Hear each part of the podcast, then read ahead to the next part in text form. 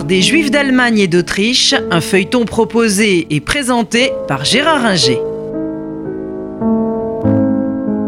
Bonjour. Nous avons vu la situation des quelques Juifs qui euh, ont survécu et qui se sont installés en Allemagne après-guerre. À partir de 1965 et de l'établissement de relations diplomatiques entre Israël et la République fédérale allemande, la situation va changer. Non pas que euh, les nazis ont disparu euh, d'Allemagne fédérale.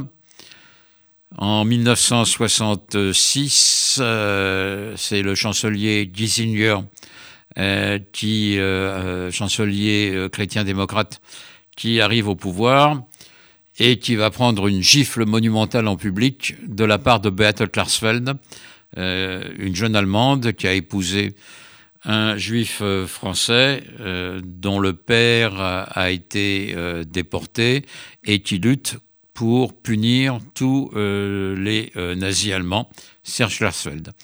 Cette, juif va faire du, cette gifle va faire du bruit, aussi bien en Allemagne que dans le monde entier, et elle montrera que malgré les efforts que les Allemands ont faits en termes d'éducation, le nazisme est loin d'avoir disparu en, euh, Allemagne, euh, en Allemagne fédérale.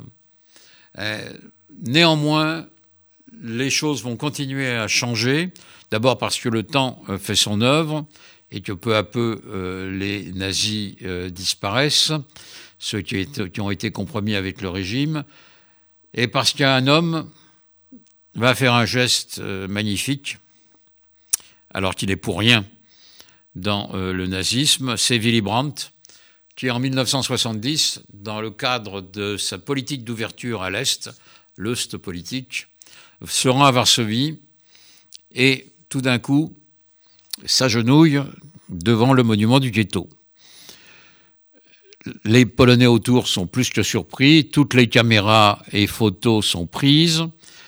Il faut savoir que Willy Brandt, socialiste, social-démocrate, a combattu pendant la guerre sous uniforme norvégien ses compatriotes. Et si quelqu'un n'avait pas demandé pardon, c'est lui. Et il l'a fait au nom de tous les Allemands.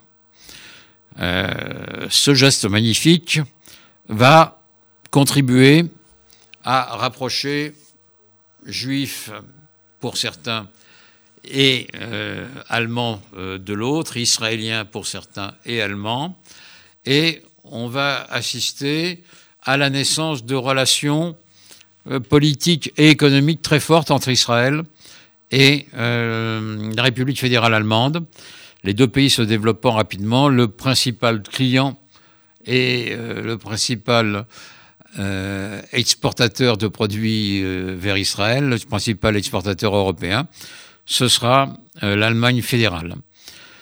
Tous les chanceliers qui se succèdent, après Willy Brandt, Helmut Schmidt, après euh, Helmut Schmidt, euh, le chrétien-démocrate euh, Helmut Kohl, puis le social-démocrate à nouveau Schröder, vont continuer à développer des relations fortes avec Israël, étant conscients de leur, du rôle de l'Allemagne, ce qui fait qu'Israël, même s'il n'est, qui fait que l'Allemagne, pardon, même si elle n'est pas toujours d'accord avec euh, la politique israélienne, ne prononce que des critiques mesurées, arme l'État d'Israël et euh, refuse tout ce qui pourrait mettre en cause euh, l'existence de l'État. Pendant ce temps-là, les juifs allemands vivent mieux et s'intègrent plus facilement dans la population.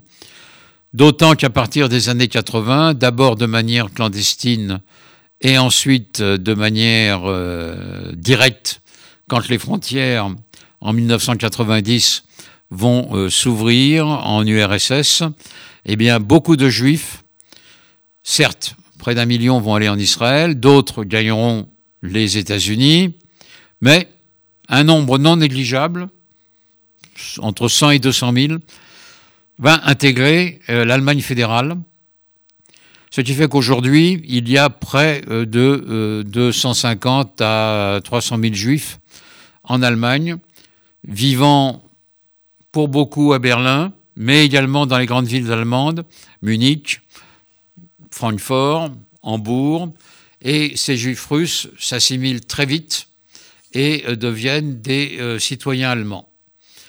Donc euh, la situation apparaît bonne, mais cela ne veut pas dire que les problèmes n'existent plus, comme on le verra lors du prochain épisode.